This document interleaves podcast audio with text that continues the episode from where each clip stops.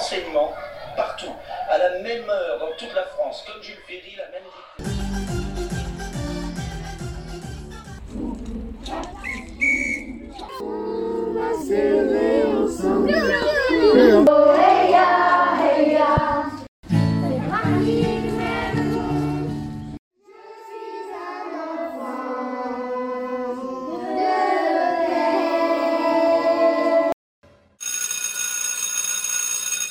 Une trace laissée dans l'éternité. Créer mon propre podcast après en avoir écouté tellement, c'était un de mes rêves. Je suis partie dans mon aventure avec cette envie, mais sans savoir si j'allais réussir à faire mes interviews, si les personnes rencontrées allaient accepter, si j'allais réussir à mener une interview de part en part avec des personnes très différentes et qui pour la plupart du temps n'ont pas l'habitude de se faire interviewer. Et je suis pleine de gratitude pour l'ensemble des personnes qui ont accepté que nos discussions deviennent publiques. Je suis convaincue que l'éducation est l'affaire de tous. Et je suis très heureuse d'avoir apporté une esquisse, des découvertes, des échanges, du partage, un nouveau monde à explorer, un système éducatif à repenser. Je tiens du plus profond de mon cœur à remercier l'ensemble des écoles qui m'ont accueilli et qui ont accepté que je les interviewe. Les enfants qui se sont prêtés au jeu, et Dieu sait que ça peut être impressionnant, et merci à leurs parents qui ont accepté que les pépites de leurs enfants soient offertes au monde.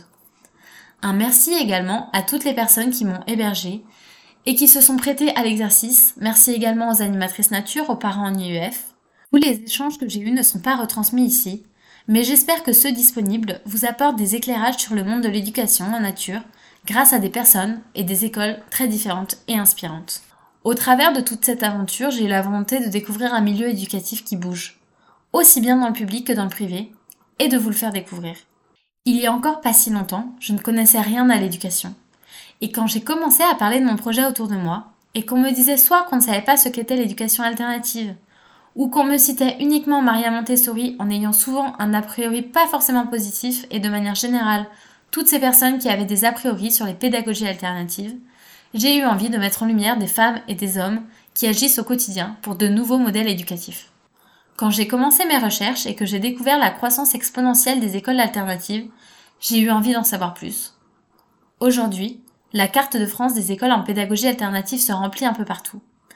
On compte ainsi désormais un peu plus de 2000 établissements scolaires indépendants.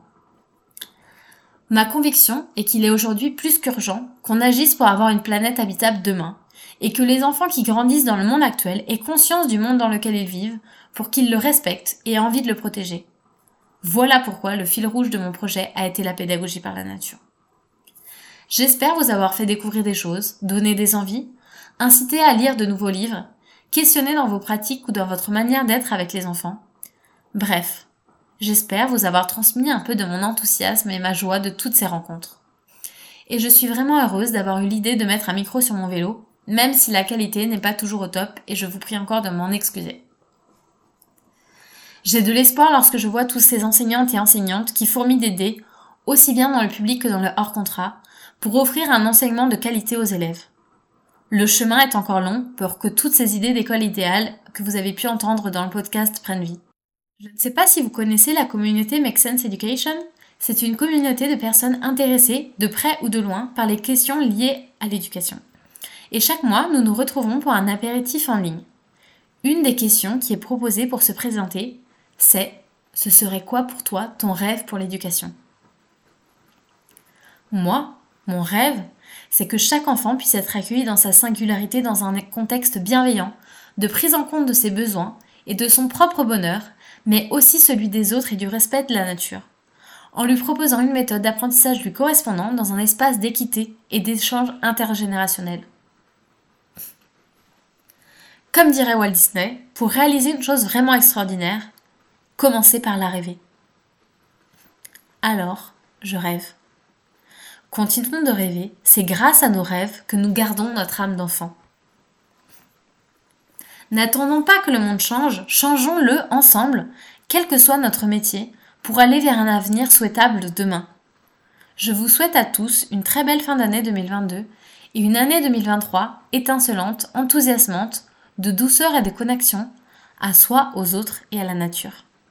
Merci infiniment d'avoir écouté mes podcasts et j'espère vous avoir apporté un peu de bonheur et de douceur dans votre vie. Et qui sait, peut-être que ce podcast continuera d'exister sous une autre forme. Alors restez connectés et n'hésitez pas à partager ce podcast autour de vous et à me faire un retour sur ce que vous en avez pensé. Et n'hésitez pas à continuer de me suivre sur les réseaux sociaux sous le nom Cycle élémentaire. Merci encore et à très vite.